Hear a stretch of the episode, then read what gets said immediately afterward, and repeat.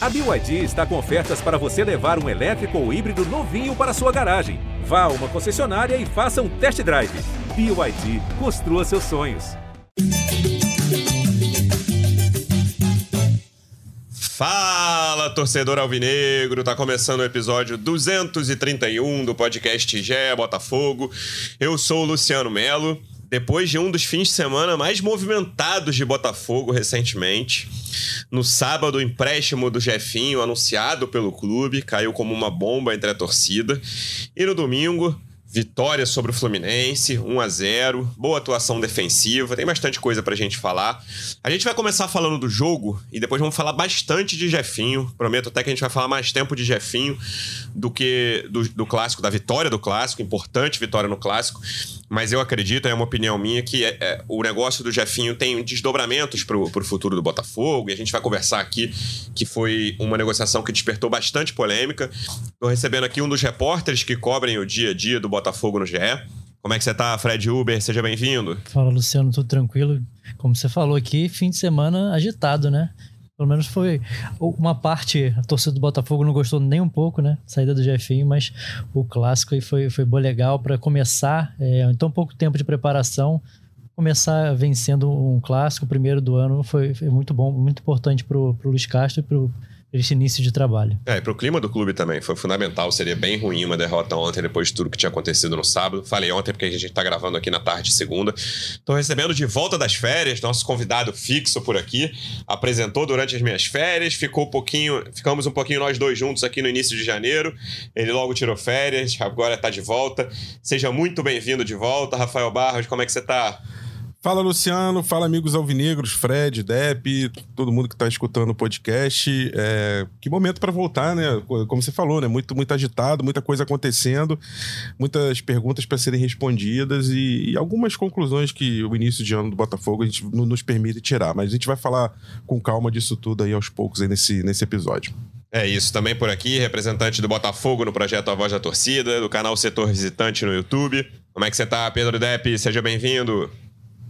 Fala aí, Luciano, Rafa, Fred, torcedor alvinegro. Tô feliz, né? Depois de uma vitória no clássico, é uma vitória muito importante, né? Para dar moral aí, mais tranquilidade pro, pro restante do campeonato do Botafogo. Então acho que o torcedor do alvinegro, que ontem acordou revoltado, hoje na segunda-feira acordou feliz. Mas a gente ainda vai falar bastante aí sobre esse caso do Jefinho, porque assim. É, é ficou uma coisa muito confusa, né? Até agora eu não sei se foi bom ou se foi ruim. É isso. Fred, vamos falar do clássico? E aí, eu já, já, já, é um assunto que a gente citou em episódios recentes aqui, mas me parece inescapável depois dessa partida de ontem, que é, na minha opinião, e aí eu quero ouvir de vocês, a melhor notícia individual do Botafogo em 2023 até agora. Claro, a gente nem terminou o primeiro mês de 2023 às vezes eu brinco que esses episódios do início do ano só servem pra gente ser desmentido no fim do ano. Olha o que, que você falou lá em janeiro, fevereiro, que tal jogador era bom, o jogador teve um ano horroroso, ou tal jogador era ruim, o, tal, o cara teve um ano ótimo. Mas o Lucas Perry, que já tinha feito bons jogos ali numa amostra muito pequena no ano passado. Ele vinha sendo um destaque do Náutico, não é um cara que vem do nada. Torcida do São Paulo nem gostava muito dele, mas ele vem de duas temporadas muito boas no Náutico. Botafogo consegue pegar ele ali no segundo semestre. Ele joga pouco em termos de quantidade pelo Botafogo no ano passado. Tem o lance mais marcante era um amistoso, né? Que não valia nada, o, o pênalti lá do, que ele defendeu no contra o Crystal Palace. Mas ele começa a temporada, Fred, e já isso já estava mais ou menos claro antes do, do time principal estrear na temporada, que era esse período de ausência do Gatito no início do ano pode ser determinante para quem vai ser o titular do gol do Botafogo. E o Lucas Perry, cara, até agora, assim, irretocável o que ele fez, repetindo, muito início de temporada, tem muita coisa para acontecer. Mas o pênalti, que, cara, teve uma enorme polêmica do lado do Fluminense por quem bateu o pênalti, mas assim, eu não achei o pênalti tão mal batido também, beleza. Meia altura, sonho de todo goleiro. Mas assim, foi uma Bateu pancada, forte, né? forte pra caramba o chute do Calegari. E o Lucas Perry tava lá, deu muita confiança, tomasse aquele gol ali, ia ser difícil reagir pelo jeito como o jogo estava se desenhando, com 1 a 0 pro Fluminense, mas mais uma grande defesa do Lucas Perry se firmando como, cara, não vou nem dizer se firmando como titular, que é muito difícil prever o que vai acontecer quando o Gatito tiver em condições de jogo, mas se firmando como pelo menos uma dor de cabeça pro Luiz Castro. É, como você falou, eu acho que também tem sido a melhor notícia, assim, são poucos jogos, né, assim, claro. quando volta redonda ele tinha ido muito bem já, E nesse clássico ele foi, foi determinante. Assim, uma, além da defesa do pênalti, fez outras boas defesas. Eu acho que ele ainda é um, dá uma hesitada ali, às vezes, nas saídas de gol. Mas, assim, no geral, acho que ele tem sido muito bom. E muito importante para o time também. É, é, não tendo o gatito, se tivesse um, um, um o Lucas, o PR, ele muito hesitante, se assim, tivesse tido mais atuações, ia ser mais uma posição, que a gente ia falar de posição carente, mais uma, uma cobrança. Então, pelo menos esqueceram. O torcedor do Botafogo esqueceu é, essa posição ali no, no, gol, pelo menos tá, tem, tem seguro enquanto o Gatito não volta, de, de, o Lucas Perry consegue dar essa segurança. Quando o Gatito voltar, ele vai ter a, a chance dele e aí é o que o, o Luiz Castro gosta de falar, né? A meritocracia vai, vai determinar o que vai ser no restante da temporada. Em relação ao jogo, Rafa, eu estava lendo hoje mais cedo o blog do nosso companheiro Carlos Eduardo Mansur. Quem não leu, vá lá no no GE mesmo, só botar blog do Mansur, ou como vocês quiserem procurar, vocês vão achar o post dele sobre o jogo. Vou até ler o título aqui, tô com ele aberto, que é Pênalti à parte, Botafogo fez seu melhor trabalho defensivo contra o Fluminense de Diniz. Eu acho que essa é uma diferença importante em relação aos confrontos com o Fluminense de 2022, Rafa. Claro que você olhando o jogo de ontem, você falava, pô, quem tá domínio é uma palavra forte, né? Eu não gosto muito dela que sim. Mas quem tá mais perto do gol, vai lá. Acho que em boa parte do jogo a gente iria. O Fluminense tá mais perto do gol. Mas não havia o controle, um domínio que havia nos confrontos do ano passado. Assim, o Botafogo teve aquele jogo do gol do Manuel, se eu não me engano, no ano passado. Assim, a qualquer momento era uma sensação de ver o jogo quase sem forças, assim. Que você falava, cara, segurar o 0 a 0 aqui é tudo que o Botafogo pode conseguir, porque vai levar o gol a qualquer momento, como levou, e até demorou naquele jogo a sair o gol do Fluminense. E ontem, apesar de ser um jogo que é quase impossível o Fluminense não deixar essa sensação, e eu digo contra qualquer time brasileiro, tá? Hoje, a forma como o Fluminense joga, é quase impossível não deixar essa sensação de que, ah, o Fluminense tá mais perto do gol. E várias vezes o Fluminense é que leva o gol, né? Não só contra o Botafogo. E ontem eu achei que teve um controle melhor, ações defensivas mais organizadas, um setor mais resistente, resiliente é uma palavra na moda, às investidas do, do, do, Fluminense. E o Botafogo, cara, se não conseguiu controlar em momento algum o jogo, conseguiu fazer o que estava esperando. Se o Luiz Castro foi com um plano, ele conseguiu colocar esse plano em prática e, no mínimo, controlar um pouco, não resistir ao Fluminense melhor do que resistiu no ano passado. É interessante você fazer essa, é, essa comparação, Luciano, porque o Fluminense foi o adversário mais frequente do Botafogo é, no ano passado. Em 2022, o único time que o Botafogo enfrentou cinco vezes, uhum. três pelo Carioca, né, incluindo os dois jogos semifinais e o jogo da primeira fase do Carioca, e duas vezes pelo Campeonato Brasileiro, um a mais do que o América Mineiro, que o Botafogo enfrentou quatro vezes. E aí, se você faz essa linha do tempo, você pega desde aquele primeiro jogo, pela, pela fase de, é, de grupos do Carioca, depois você pega os dois confrontos, o, inclusive que o Botafogo venceu sem levar com aquele gol no final né, né do Cano, e, e aí você já chega no jogo do Brasileirão, aquele 2 a 2 que para mim foi um dos resultados resultados que o mais. Acho que o torcedor mais lamentou do Brasileirão, mesmo tendo sido empate, porque o Botafogo já tinha uma sincronia, já tinha um, conseguiu ter um domínio, conseguiu ter um controle até certo ponto de um jogo contra um adversário que você observou bem. Ele dificilmente deixa o adversário fazer isso, ele, é ele quem controla as ações. Sim. O Fernando Diniz tem essa proposta, tem essa maneira de jogar meio estilo Guardiola, né, que todo mundo fala. Então, assim, é, o que aconteceu nesse jogo, né, especificamente desse domingo, já está muito mais próximo do que aconteceu naquele 2 a 2 Em que pese ali o Botafogo ter é, se desconcentrado durante cinco minutos e deixado o Fluminense empatar, mas o Botafogo você já começa a enxergar no elenco, no time, é, o trabalho do Luiz Castro. Né? A gente pode ter, você pode ter várias restrições à, tomada de decisão, a determinados jogadores que ele escala, mas o trabalho ele é orgânico. Ele vai tendo uma continuidade, ele vai tendo uma sequência. E é esse o objetivo. E você percebe quando você pega o mesmo adversário que você enfrentou lá atrás e, e ao longo de um ano, é, é, pela sexta vez, você percebe claramente essa evolução. Né?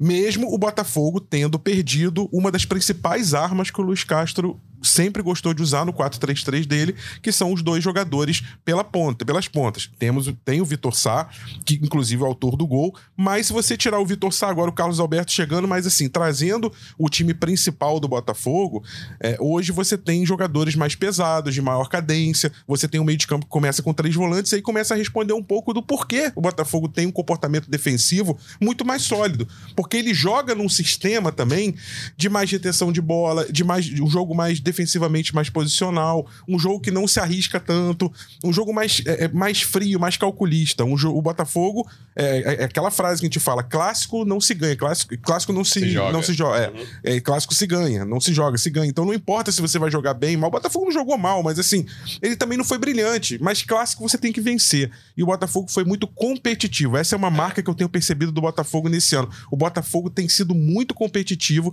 Os jogadores têm atuado assim com, uma, com, uma, com um nível de concentração bastante grande, mesmo com algumas falhas pontuais que a gente eu observou. Eu ia usar essa palavra em relação a um setor específico do time na pergunta pro Depp, que era o meio de campo. Pepe, eu assim, parece muito claro que o Botafogo precisa de reforços, né? Acho que qualquer um que chegar hoje olhar o elenco, pensando principalmente na Série A e também na Sul-Americana, na Copa do Brasil, vai dizer que o Botafogo precisa de reforço, agora precisa de dois pontas titulares, precisa de um lateral direito. Mas tem uma coisa que me tranquiliza em relação a fazer um ano tranquilo. Pensa, chegar assim, olha, Depp, esse vai ser o elenco do Botafogo até o fim do ano. Ninguém quer isso. Não, não sai mais ninguém, não chega mais ninguém, porque tem que chegar. Mas tem uma coisa que me tranquiliza, que é a competitividade do meio de campo. E aí, você tem jogadores de características muito diferentes. A gente falou aqui, por exemplo, no, no, episódio passado, sobre a diferença entre Gabriel Pires e Marlon Freitas. Como são dois jogadores muito diferentes entre si, que acabam fazendo funções parecidas. O Gabriel Pires tem jogado um pouquinho mais adiantado.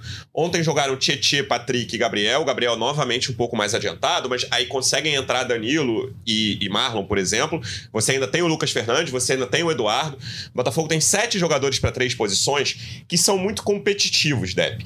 E aí, ontem, não vou dizer que foi a grande notícia, que eu não acho que ele foi brilhante, mas o Patrick, cara, cada vez que ele tem entrado em campo recentemente, ele tem me deixado com mais esperanças de, cara, esse cara pode ser um, um volante titular do Botafogo ao longo da temporada e pode ajudar muito a equipe.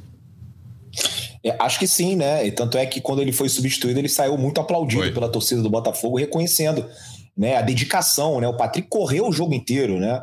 É, foi, foi realmente impressionante a entrega que ele teve em campo, uma coisa que o torcedor sempre cobrou muito, né? Às vezes o Patrick entrava meio desligado, as informações nos treinamentos também não eram as melhores, e acho que quando ele conseguir, né, é, enfim, se comprometer 100% com, com, com os campeonatos, com o elenco, com a torcida, eu acho que ele tem tudo para ser um jogador é, é, que vai ser bastante utilizado, né? Não digo que vai ser titular, mas acho que vai ser muito útil até o final da temporada. E que bom, né? É um dos daqueles reforços internos que o Botafogo ganha. Mas assim, aquele primeiro tempo, né? Você virava para o lado, você via os torcedores falando: pô, tá faltando o Eduardo, tá faltando o Lucas Fernandes.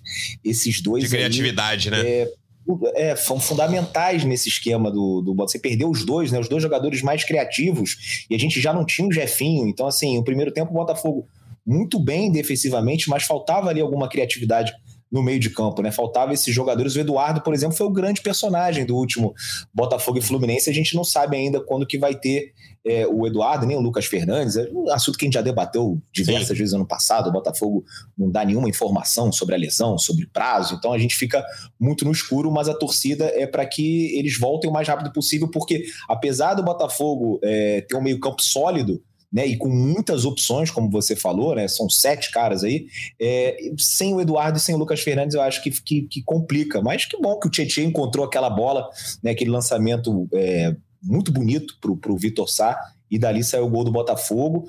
Tô tranquilo, né? Acho que é, esse é um setor do time que o torcedor do Botafogo não tem muitas preocupações. Agora, realmente, né, depois da saída do Jefinho, né, a gente precisava de um ponta direita, agora precisa de um ponto esquerdo, e também não vamos. É, acho que não é para se iludir, né? Os torcedores se iludirem, ah, o Vitor Sá é, fez o gol, agora tá tudo certo, porque assim, não dá para confiar 100%. Né? Sim. No Luiz Henrique é a mesma coisa.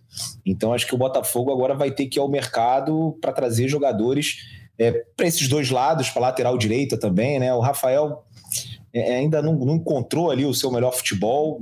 Tudo bem, Campeonato Carioca, vamos dar mais tempo para ele, mas é, acho que esses são os principais lacunas Botafogo vai ter que resolver. Mas meio-campo, eu tô tranquilo. Eu nunca vi um meio-campo, ó, tô, tô com 39 anos, nunca vi um meio-campo do Botafogo com tantas opções é. e tantos bons jogadores. A gente, em certo momento, Fred, do ano passado, você ainda não estava cobrindo o Botafogo, ali quando o Jefinho começou a aparecer, eu lembro que eu falei aqui que eu tratava a ponta esquerda como um dos pontos fortes do Botafogo, porque você tinha o Jefinho aparecendo, você tinha o Vitor Sá voltando depois de um bom início, ele ficou fora por lesão, e você tinha o Luiz Henrique recém-chegado. Então eram três opções ali, na teoria muito forte, mas hoje o Jefinho saiu e o Vitor saiu. Não vou nem falar que o Luiz Henrique caiu de produção, porque ele não conseguiu produzir desde que ele voltou ao Botafogo. Né? O Vitor Sá caiu de produção, tô falando disso um dia depois de ele ter decidido o clássico com um gol. Mas não jogou bem, né? Exatamente. E o Luiz Henrique não conseguiu produzir ainda. Então, assim, é, é, é, vamos falar o óbvio aqui, né? A ponta esquerda, se, depois do que aconteceu no sábado, da saída do Jefinho, a ponta esquerda se torna uma prioridade para o Botafogo no mercado. E aquela nota do Botafogo que a gente vai comentar, que eu achei uma nota horrorosa no sábado, pelo menos isso ela conseguiu falar, que o Botafogo continua no mercado em busca de opções ofensivas. Sim. Assim, cara, eu acho que o Vitor Sá já, já não tinha feito um bom jogo contra o Volta Redonda também. É, assim, veio, o gol foi, foi, muito legal, assim, a finalização dele boa e tal, salvou ali, conseguiu dar a vitória ao Botafogo. Eu tenho achado que o Carlos Alberto tem, tem dado por característica, tem dado até mais contribuição do que ele. Sim. Apesar dele ter falhado exatamente no que o Vitor Sá foi bem na, no jogo, né, na, na, finalização, Carlos Alberto teve uma chance até parecida, chutou em cima do Fábio. Mas eu acho que ele tem que. Ele tem. Acho que pode ser uma esperança, ele não ser um cara que chegar e ser o titular. Mas eu acho que o Carlos Alberto pode, pode ajudar também esse seu cara de segundo tempo e ter entrado com muita vontade. Achei até que ele foi melhor do que o Vitor Sá no jogo. Também achei. Rafa, em relação ao setor defensivo, a defesa propriamente dita, a gente já falou de goleiro, de meio de campo e de opções de ataque de ponta ali. Cara, me parece que com Adrielson e Cuesta e com Marçal, tá tudo resolvido em relação ao time titular. O Segovia, precisa, sim, a gente quer ver mais, a gente gostou da primeira impressão dele. Agora, a lateral direita, cara, eu não vou te falar que eu, vou, que eu, tô, que eu já desisti do Rafael ainda não, mas tá complicado, assim. É, teve a longa lesão dele, né? Seríssima no primeiro jogo do ano passado, ficou quase um ano fora, voltou ali no segundo semestre aos poucos. Ainda está começando o ano, não dá para cravar, mas eu tô com dificuldade de enxergar o Rafael como titular numa sequência, né? Principalmente pensando em brasileiro, Copa do Brasil, Sul-Americana, direto, direto, é, muda, rodando pouco o time. Então, o lateral que a gente já pensou, ah, será que precisa só, um cara só de um cara para ser reserva? Hoje eu acho que a busca do Botafogo no mercado para lateral direito tem que ser por um titular. É, e, e, o que é mais preocupante é que se a gente pegar o nosso podcast aí, 10 podcasts atrás, dois meses atrás, a gente vai estar tá falando do meio da mesma coisa. Botafogo precisa de um lateral no final da temporada, né? Botafogo precisa de um lateral direito, de um ponta direita. É, Botafogo teve uma postura relativamente agressiva no mercado nas duas janelas do ano passado. É, a gente sabe que essa primeira janela, embora seja do início da temporada é, no Brasil, né, sul-americana, ela, é uma, ela não é uma janela muito boa né, na Europa. Você ainda está no meio ali da, da temporada. A temporada se encerra ali por maio, mais ou menos. Então, mas ainda assim é preocupante. Você, a gente está falando do, dos mesmos problemas, das mesmas lacunas, né? É, como a gente estava comentando sobre o, sobre o PR, né? Ah, me, menos um problema, né? Como o Fred falou, menos um problema ter um goleiro Isso. agora que já pode competir com o gatito. Legal, já, já é uma, uma situação é, relativamente bem resolvida. É, o meio de campo, sete opções, legal. Ainda, tem, ainda temos que ver a situação do Sauer, ainda assim, né? Que é um jogador que acho que precisa ter mais é, é ritmo, entregar mais depois dos problemas de lesão que ele teve, que é, um, é mais uma opção.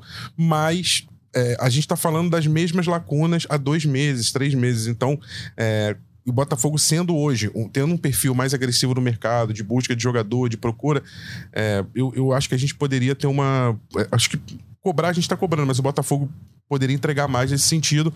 É, se não um jogador assim, como a gente sempre brincou de parar aeroporto e tudo, mas um jogador que, que tem um nível legal, que você fala, não, bacana, o Botafogo foi lá no mercado, não tinha tantas opções assim, mas ele trouxe o jogador X aqui, que, que fez uma temporada no clube tá, e, e, pronto, e colocou ali.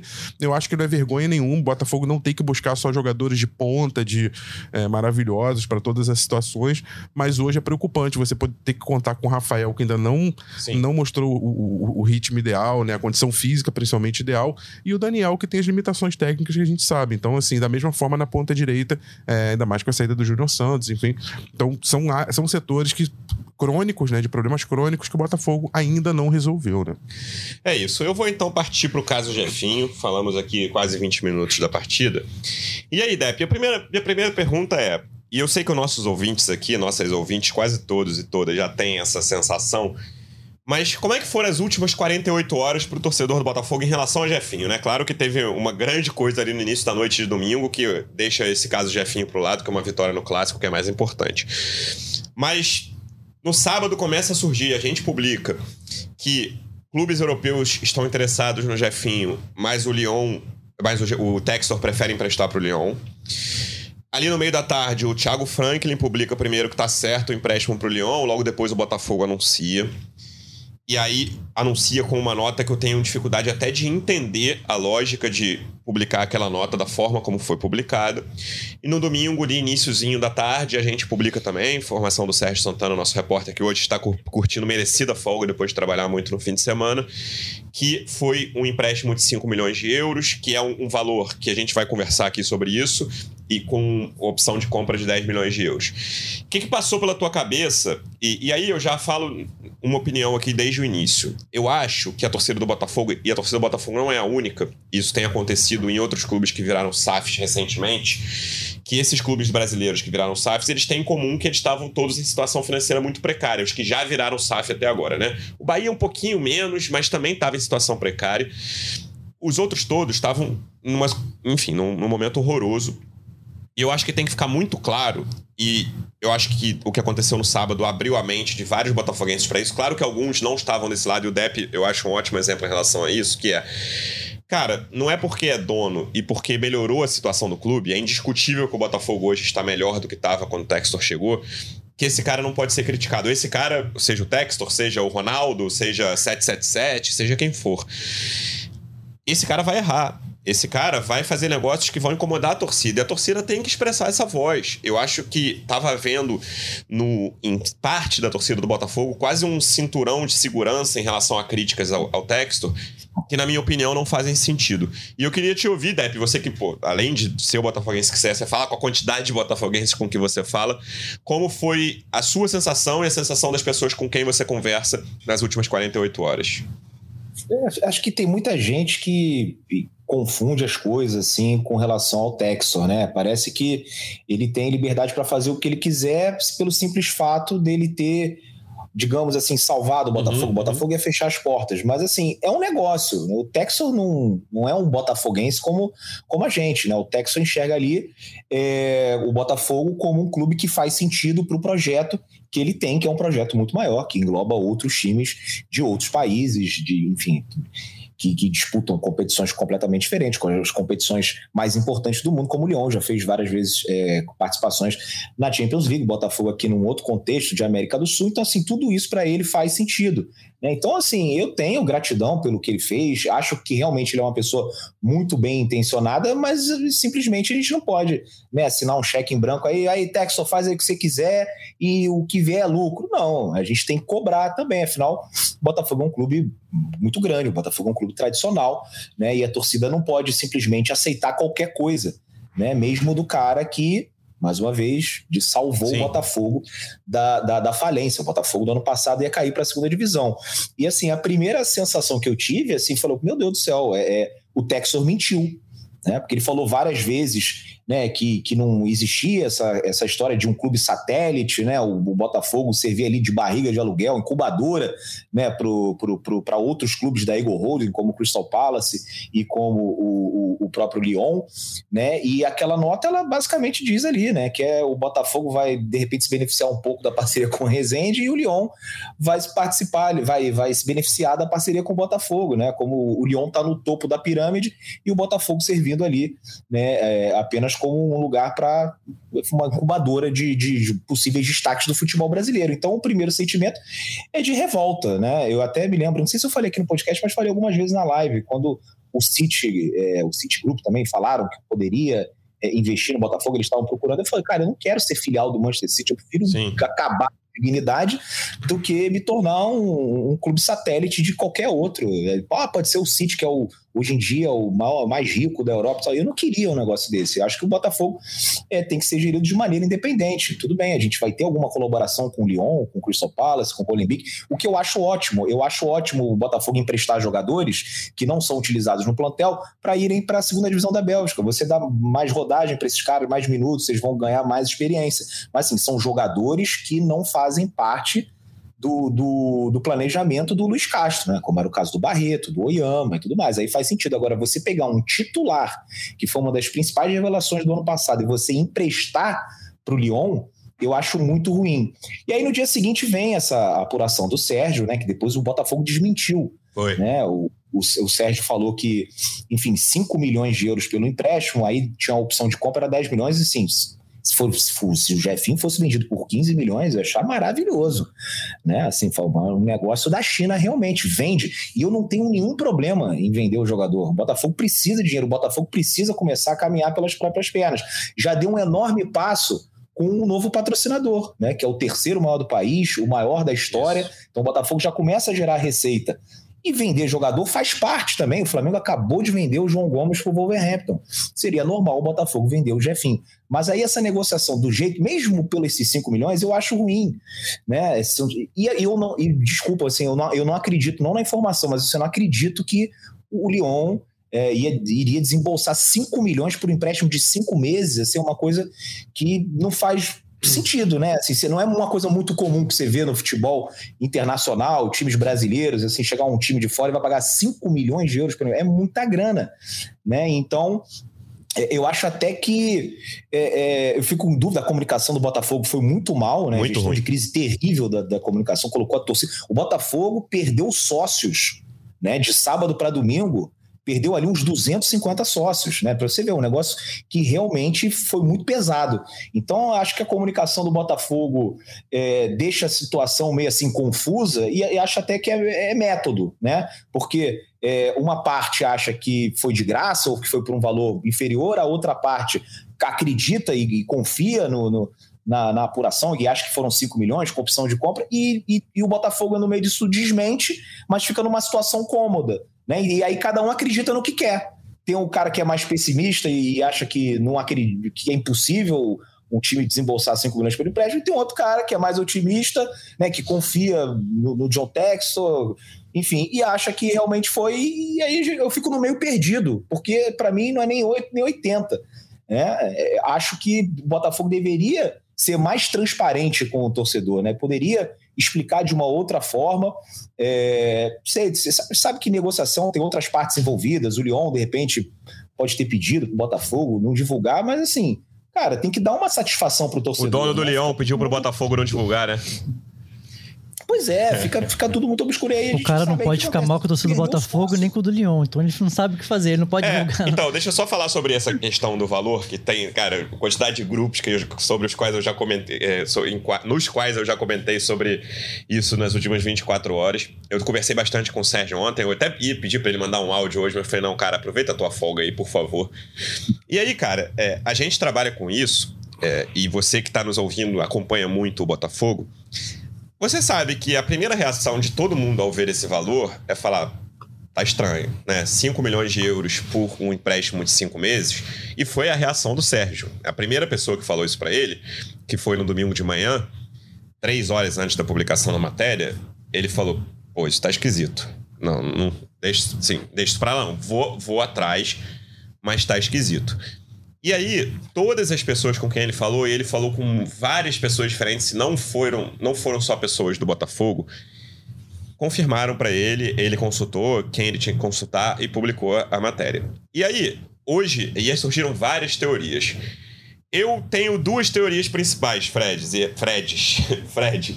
E aí eu queria te ouvir sobre isso. Tenho duas teorias que é. E aí, como o Botafogo não divulgou, como o Leão não divulgou, você, nosso ouvinte, pode até achar que a gente está sendo leviano. Eu estou sendo leviano aqui, mas são teorias que eu tenho para diante disso que, que foi divulgado e que aconteceu, que o Botafogo está é, tá recebendo 5 milhões de euros pelo Jefinho no momento. A minha primeira teoria é um, uma coisa confirmada. O Bayer Leverkusen chegou a fazer uma proposta oficial pelo Botafogo e tinha pelo Botafogo, pelo Jefinho, e tinham clubes da Inglaterra interessados, mas que ainda não tinham feito proposta, mas o Leverkusen sim tinha feito proposta.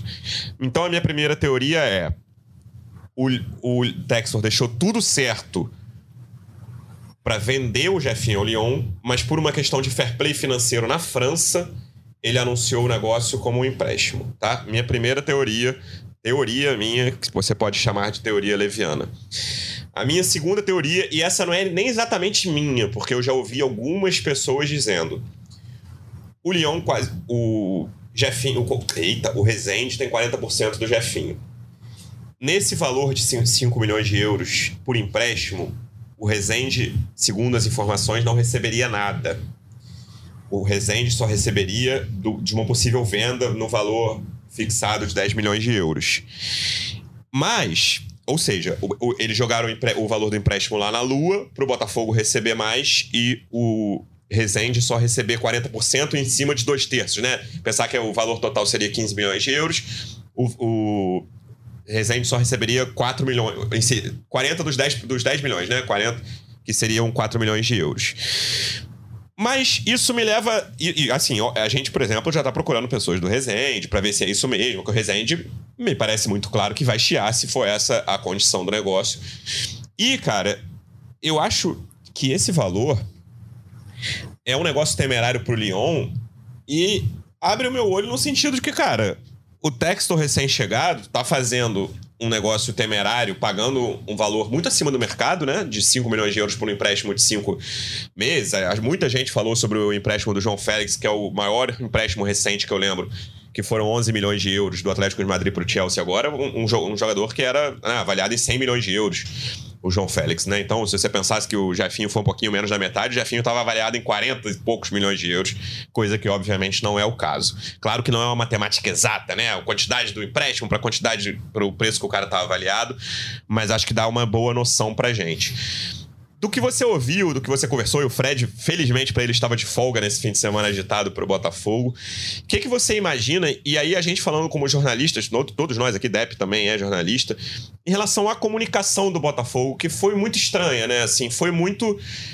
Eu vou botar essa nota aqui e eu sei que a torcida vai ficar absolutamente contra mim e eu não vou, não vou fazer absolutamente nada a respeito disso. É, sim, a minha impressão do, do, do modelo do negócio que de, de empréstimo foi só para o jogo está sendo vendido, né, pro Lyon e o Texo como é como é dono do- é, o- é o quem manda em todas o- as pontas do negócio Sim. ele realocou o dinheiro de, de acordo com o que ele acha E que tem que talvez ser ele esteja prejudicando a única ponta da qual ele não é dono, que é o Resende. É. Né?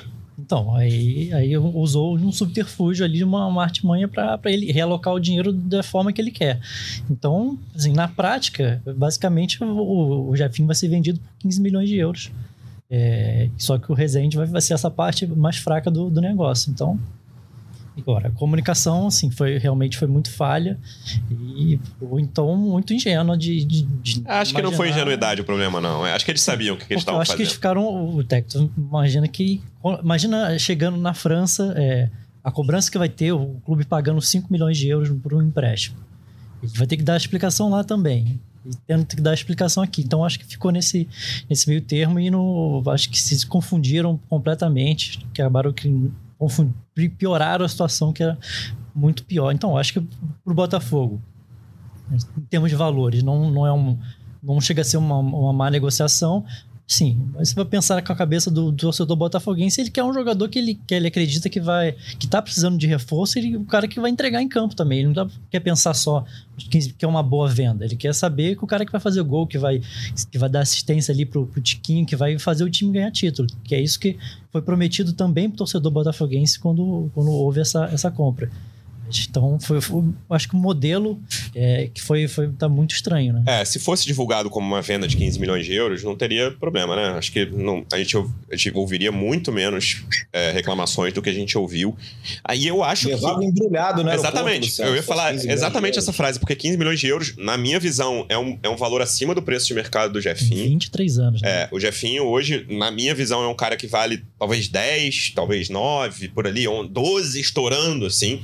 Acho muito difícil o Botafogo que o Botafogo arrumasse 12 milhões de euros nele. Mas, Rafa, essa coisa do empréstimo deixa um ponto de interrogação pro meio do ano, que é, na lógica, eu acho que é é a teoria mais plausível, o Botafogo tá vendendo o Jefinho com dois.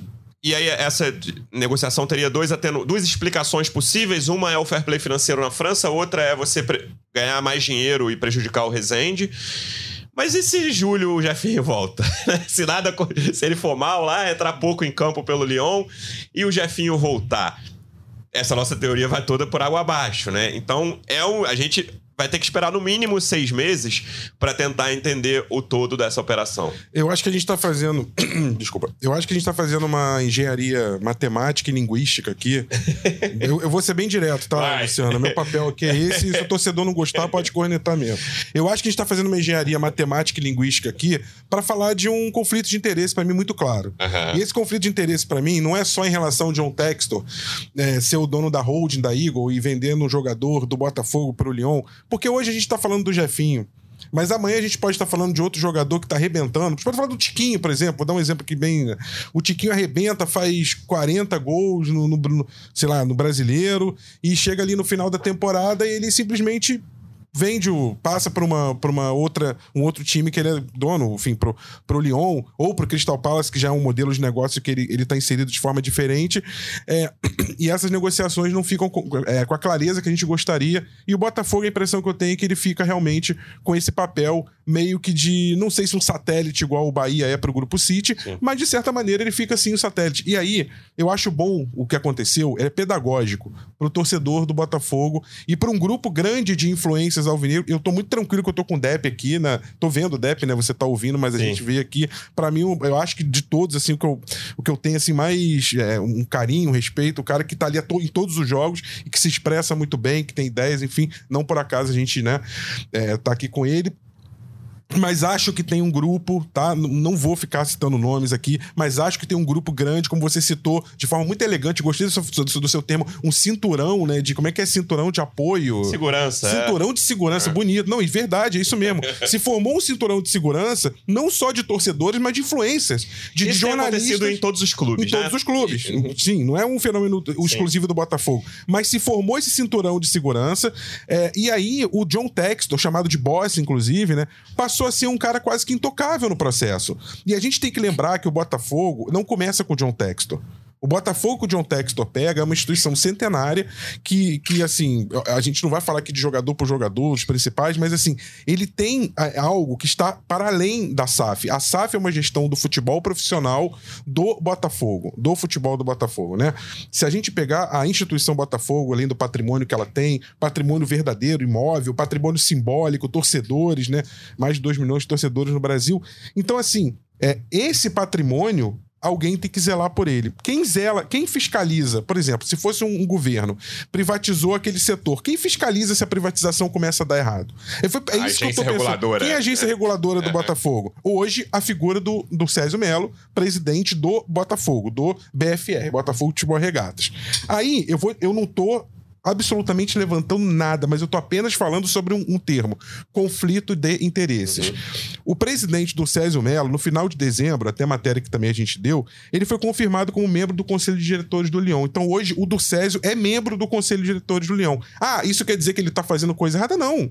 Não, ele, é, isso, isso é legal, não é uhum. ilegal. Sim. Mas será que isso é algo devido? Será que assim, não, não fica um conflito de interesses da mesma maneira que ele também? É, né, tô só dando um exemplo aqui. Ele fez parte né, da, de uma da, da de CEO de uma academia que é, mantém a parceria com o Rezende, que é esse braço que pegou o Jefinho. Então, assim, é, eu acho que certas relações, e o que ficou ensejado nesse caso do Jefinho, para mim é muito claro, é isso: certas relações, elas precisam ter um. um é, assim, o comprador e o, e o, vendedor, eu acho estranho quando eles são os mesmos. Por mais que você fale, é uma venda excelente pro Botafogo, tá bom. Mesmo que tivesse sido só os 15 milhões, a venda foi excelente pro Botafogo. Só que amanhã ou depois, pode não ser uma venda excelente. E pode. E assim, se o torcedor não falar, se o torcedor não se manifestar, se, se os influências não se manifestarem, se alguém não zelar pelos interesses do Botafogo, na figura do próprio Durcésio, é, esse tipo de coisa daqui a pouco vai virar uma rotina. E eu acho bom, acho pedagógico que tem acontecido essa, essa grita, esse, é, esse grande, assim, essa reclamação. É, por quê? Para o Textor perceber, e ele percebeu, né? Ele falou que ficou incomodado, para perceber que o Botafogo tem sim fiscalizadores na figura dos torcedores, na figura de influências, é, alguns como o DEP, por exemplo, né?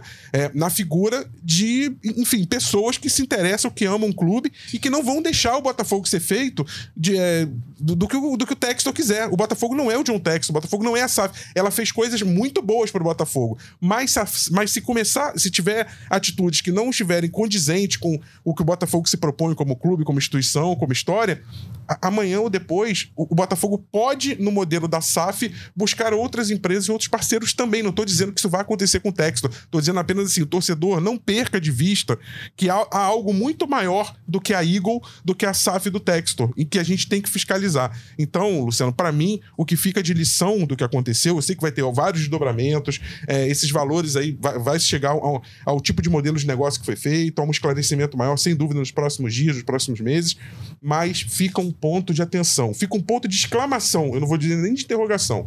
Para mim, o ponto é um ponto de exclamação, para não dizer reticências. Cuidado com o tipo com, com, certas movimentações dentro desse negócio que está sendo feito no Botafogo. Tomara que o clube seja bastante transparente no, no, na divulgação dos balanços, né? Que Exatamente. faz é, parte também. O, a Red Bull, por exemplo, é muito pouco transparente, né? Aqui no Brasil, o Rodrigo Capello faz análise dos balanços. Todo ano, o clube menos transparente da Série A, isso é na era pré-SAF, né? Vamos ver agora na, área, na era SAF, era o Red Bull Bragantino com folga. E já que você falou do Red Bull, deixa eu, deixa eu só deixar uma pergunta para o torcedor aqui, Alvinegro, é, refletir. O Claudinho, quando arrebentou lá no, no, RB Bragantino, né, no Red Bull Bragantino, por que, que o Leipzig ou o Salzburgo não pegou e, e, e contratou o é, Claudinho? O eu... é, é, só assim, essa pergunta que fica para mim. Por que ele foi vendido para o Zenit e não para alguma... Não era muito mais fácil uma empresa, já que ele ia jogar Champions, ele poderia ir para o Leipzig jogar Champions. Eu ia falar até que em certos grupos, e aí eu vou citar principalmente o Red Bull e o City, existe esse caminho de um clube pro outro. O Depp até postou ontem, qual era o nome do jogador que você postou, Depp, que foi do é Salzburg Benjamin, pro, pro Benjamin Sesco, né, um esloveno de 19 anos, foi vendido por Isso. 24 milhões e, e eles bateram o pé, porque o, o, Leipzig queria ele nessa temporada, mas como eles tinham vendido um outro jogador para o Borussia Dortmund, né, eles vão ficar aí mais um ano. E, e assim, foram 19 jogadores que fizeram esse caminho, né? Isso. Do Salzburg para o Leipzig, mas assim, com vendas altas. O, o, o, aquele meia que o Liverpool, é o Keita, Keita né? é volante, Liverpool, isso. Meio... Ele, ele saiu por 30 milhões para o Leipzig e depois o Leipzig vendeu por 60 milhões para o Liverpool.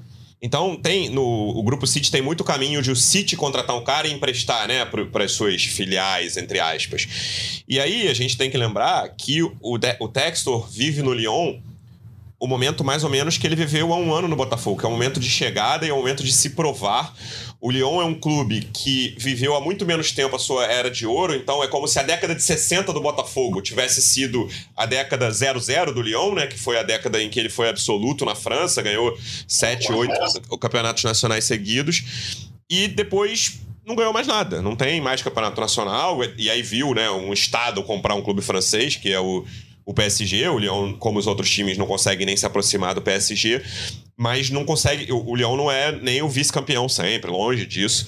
Tem dificuldade de, de se classificar para Champions, a torcida tá com o pé atrás, e aí é um cara recém-chegado que tem que fazer coisas para agradar o torcedor lá. E aí você vê, por exemplo, o Lyon acabou de vender um jogador pro Chelsea, o Gusto, que ele, tá, ele vai ganhar 30 milhões de euros com essa venda, mas ele pediu para segurar seis meses, né? Olha, eu preciso ficar com esse cara mais seis meses aqui para ver se ele ajuda numa classificação a uma competição europeia, para fazer a melhor ter a melhor classificação possível na, no campeonato francês. E aí ele, ele, o que, ele tá usando isso como, ó, vou trazer o garoto super revelação do Botafogo, que é o clube né, que eu, do qual eu sou dono no Brasil, pra. Olha aí, galera. Isso é uma coisa que a gente precisa prestar atenção. O Textor, ele precisa agradar várias torcidas. Então, assim, eu acho que é vetado esse, essa passagem de clubes de caras de clubes com o mesmo nome? Eu acho que não, sabe? Não acho. Eu acho que nesse mundo a gente vai ver isso cada vez mais acontecer com essa coisa do multiclubes. Mas precisa ter uma transparência muito clara e precisa ter, cara, eu tô competindo com quem? O, quando foi a proposta do Leverkusen? Porque isso é muito claro. Porque o Leipzig, no, no exemplo que você, Rafa, deu, eu tô apontando pro Rafa, vocês não estão vendo.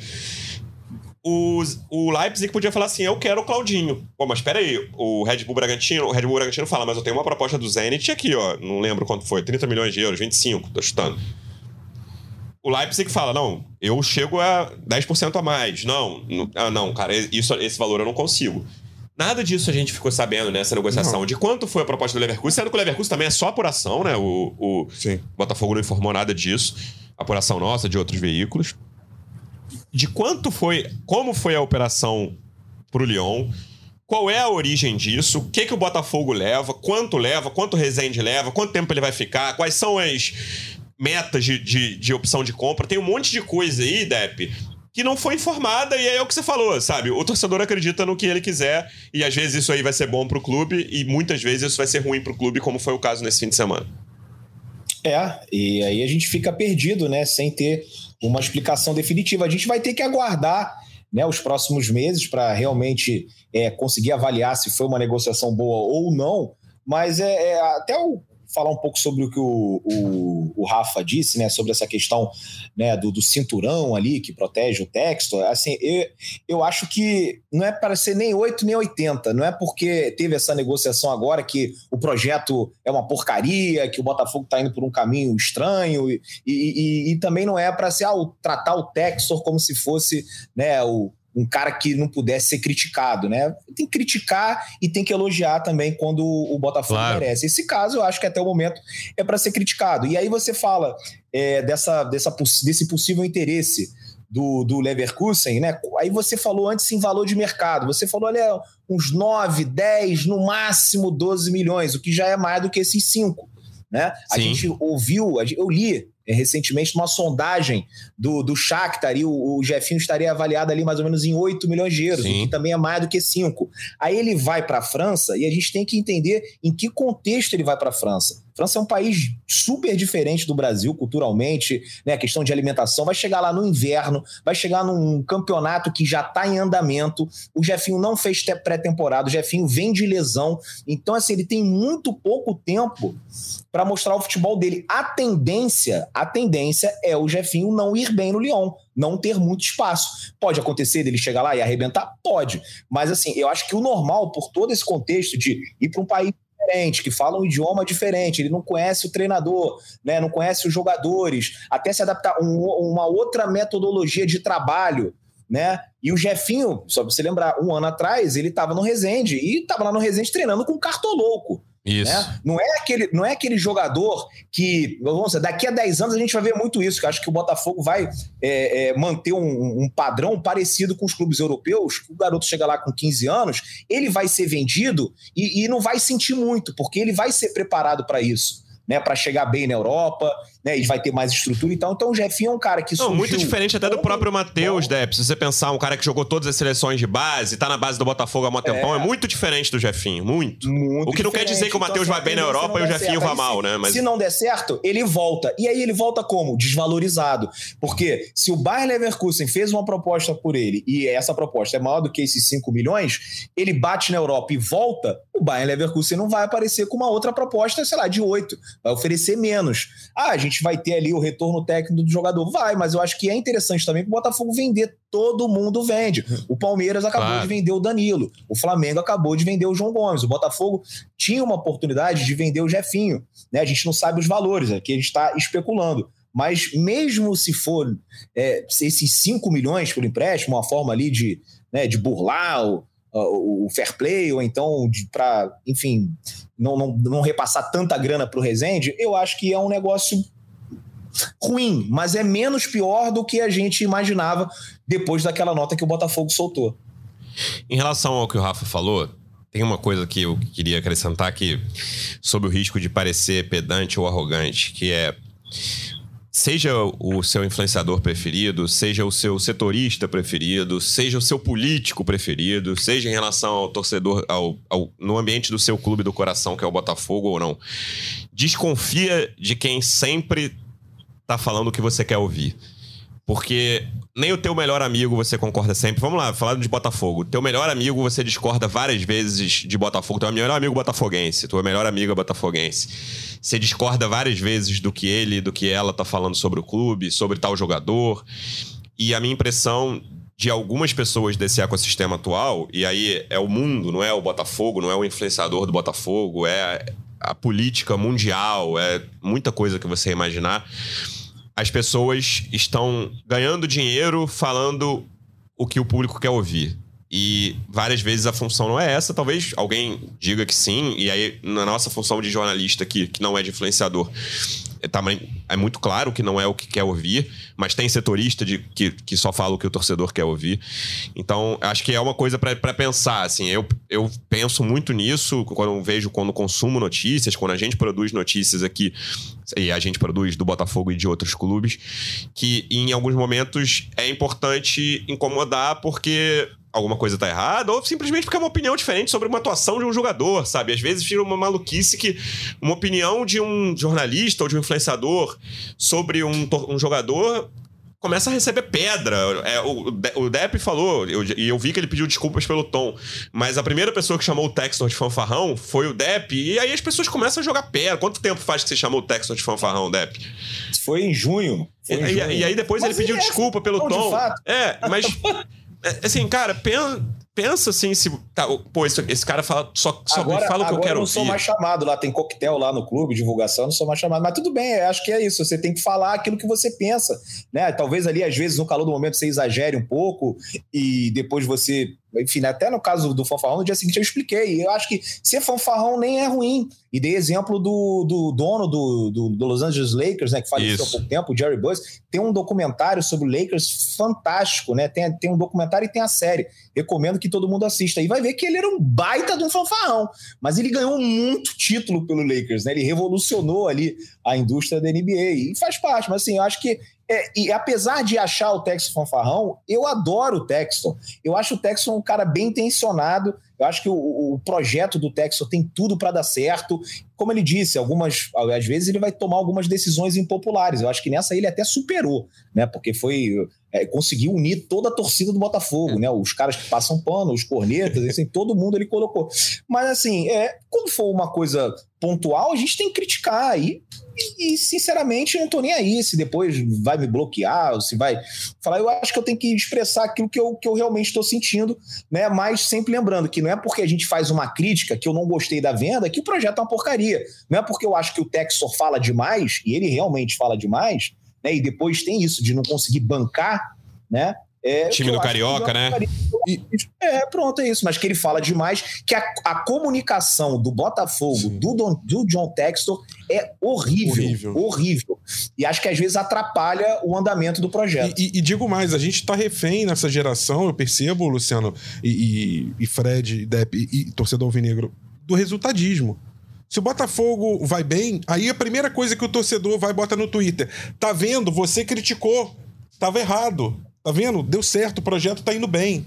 Aí, se não classifica para Libertadores, já tá tudo errado. Tá tudo errado. O projeto foi arruinou. O Botafogo, pô, por que, que não foi para Libertadores? Gente, calma, menos. Assim, é, o resultado é importante, ele é uma meta, é, mas ao mesmo tempo ele é um termômetro também. Só que assim, é, há algo mais importante para ser observado. Se o processo está correto, é correto. Ele não vai deixar de ser correto porque o Botafogo perdeu o jogo. Se o processo está errado, ele não vai deixar de ser errado porque o Botafogo está ganhando. Porque ganhar ou perder é, é, tem muito mais a ver com e... o trabalho de campo, com o que o Luiz Castro faz. Então, assim, nós estamos falando de algo muito mais estrutural, de algo importante da estrutura do Botafogo, da, do, de modelo de negócio. Então, assim, menos, gente. Assim, amanhã vai vir. Eu sei porque vem no Twitter. Tá vendo? Você falou, vocês falaram mal, criticaram. Tá aí, ó. Resposta do Botafogo. Ganhou, ganhou mas não tô falando disso, gente. Eu acho que o resultadismo é até um, é um sintoma meio histórico e eu incluo a imprensa totalmente nisso, tá? totalmente. tá? Tem muitos anos, se, se o time ganhou, tá tudo bem. E aí, eu quero falar de resultadismo especificamente sobre o Jefinho, que é um empréstimo de 5 milhões de euros, o Botafogo se deu bem. Mas vamos olhar o processo e vamos pensar algum clube cujo dono é o Textor se deu mal pagando 5 milhões de euros por um empréstimo de 5 meses. Uma hora se, volta. Se não foi o Botafogo hoje, exatamente isso. Se não foi o Botafogo hoje, vai ser na próxima janela, vai ser em 2024. Exatamente então, o vamos ponto, analisar Luciano. o processo. É isso, é entendeu? é isso. Se o Botafogo foi o beneficiado da vez num empréstimo assim, o Botafogo vai ser prejudicado. Se o dono toma decisões que prejudicam de tal forma um clube do qual ele é dono, vai prejudicar em algum momento outro clube, seja o Crystal Palace, o Molenbeek e, no caso que nos interessa, o Botafogo. Perfeito. Então, acho que esse é o, eu acho que é o caminho disso tudo. E, como o Depp falou, eu só quero registrar isso. O, De o Textor tem várias qualidades e eu acho que o maior defeito dele é, eu, o, Depp chama de fanfarrão, de falar demais. Eu falei aqui semana passada que eu acho ele bravateiro. Acho que o RCE da semana passada, da, da live que ele fez no Fogão Net, é um bom exemplo. Ele falou, jogou no ar que vai sair do RCE. Se ele sair do RCE, o Botafogo não para em pé. O que o Depp falou que ele salvou o Botafogo, ele, né, ele, a salvação vai pro buraco se ele sair do RCE. A não ser que ele peça recuperação judicial, coisa que ele falou que não faria também. Então, não há outro caminho e, e vamos tentar sempre ir com calma no que o Textor falar, porque algumas coisas não se concretizam. Eu falei de time carioca meio no ar ali, interrompendo o Depp. Só para quem não lembra, o Textor, em algum momento do ano passado, tweetou que ia jogar o carioca desse ano só com time C, time D, e na segunda rodada já estava claro que não dava para jogar com o time do Lúcio Flávio. E o Botafogo vai aí rodando o elenco, não precisa jogar todo jogo com o time titular, mas precisa jogar com o time principal, o Campeonato Carioca, até porque a CBF mudou a regra para classificação para a Copa do Brasil não tem mais ranking, você precisa estar entre os primeiros do, do, dos campeonatos estaduais para jogar a Copa do Brasil no ano que vem. E todo mundo sabe a importância que a Copa do Brasil tem no calendário de todos os clubes, principalmente no orçamento de todos os clubes. E é isso. Falamos bastante desse tema. A gente vai voltar aqui na quarta-feira. Na quarta-feira não, na quinta, porque o Botafogo volta a jogar na quarta contra o Nova Iguaçu, 19 horas, Luso Brasileiro, famoso 7 horas da noite. E a gente volta para falar disso e de notícias extraordinárias. Eu sempre falo isso, Rafa, achando que não, não vai ter nada não. E aí no último, porra, a notícia extraordinária pintou na nossa cara no sábado à tarde. E o episódio de hoje falou muito mais disso do que até de um jogo que é o jogo mais legal do ano até agora, que era o clássico uma vitória importante no clássico, que venha outra vitória contra o Nova Iguaçu. Fred, obrigado mais uma vez pela presença e até a próxima. Um abraço para todo mundo, até a próxima. Deixa aqui minha, minha despedida, eu fazer uma pergunta pro Deb, se ele Vai. gostou do videozinho do Botafogo lá depois do jogo lá do Super Mario. Sensa maravilhoso, né? É assim, só para dizer que a gente não só critica a comunicação, né, Deb? Isso foi legal. perdeu, o Fluminense fez uma série de tweets em inglês. E agora o Botafogo respondeu à altura. Se ficar nessa, nessa questão na rede social, essa brincadeira entre os clubes, eu acho de boa, né? Eles deram a gargalhada deles lá no ano passado e agora quem tá rindo à toa é o torcedor do Botafogo. Boa lembrança do Fred, que a gente criticou muito com justiça a comunicação nesse episódio. A comunicação do Botafogo foi bem, foi criativa e respondeu num, num tom bom, sem perder a linha nas redes sociais. Rafa, obrigado mais uma vez pela presença e até a próxima. Valeu, Luciano. Valeu, Fred. Valeu, Dep. Valeu, amigos é, alvinegros. É, só deixar um último recado, assim, um ponto de vista aqui. Não acreditem que o Botafogo vai acabar um dia. Eu sei que isso, assim, muita gente tem a cabeça no que aconteceu com o Paraná Clube, com o que aconteceu quase com a Portuguesa, com o que aconteceu, quase com a América, mas o Botafogo tem um patrimônio histórico, um capital simbólico de torcedores, de, de tradição. Então, assim, por mais que a fase seja ruim, cuidado com, essa, com esse discurso, porque ele pode levar a equívocos do tipo: nós precisamos de um Messias, de um Salvador, de um ownership, de um dono, de um boss, e sem ele a gente não sobrevive. Não acreditem nessa história. O Botafogo é maior do que isso. Boa, Depp. Obrigado mais uma vez pela presença e até a próxima. Até a próxima. Se não acabou nesses, depois desses últimos 30, 40 anos, não acaba nunca mais mesmo, Rafa. Mas é isso. Quarta-feira, Luso Brasileiro. Um estádio muito bacana, hein? Quem não conhece ainda. Onde vê jogo? Porque é bem legal lá, com um estádio clima bem raiz. Então, estarei lá com certeza para assistir essa partida e quinta-feira a gente está de volta aqui para falar. Eu também espero que seja só sobre o jogo, que não apareça nenhuma notícia bombástica, a não ser que seja boa pro Botafogo.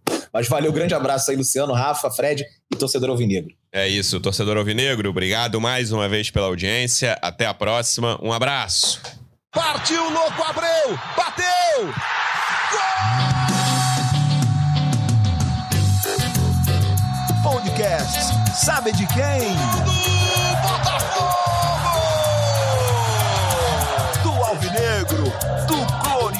Do Alvinegro, do Glorioso.